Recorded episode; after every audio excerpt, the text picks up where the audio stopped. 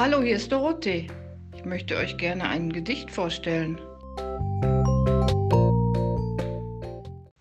Ein Baum steht im Garten. Ein großer Baum, der steht im Garten, er kann den Frühling kaum erwarten.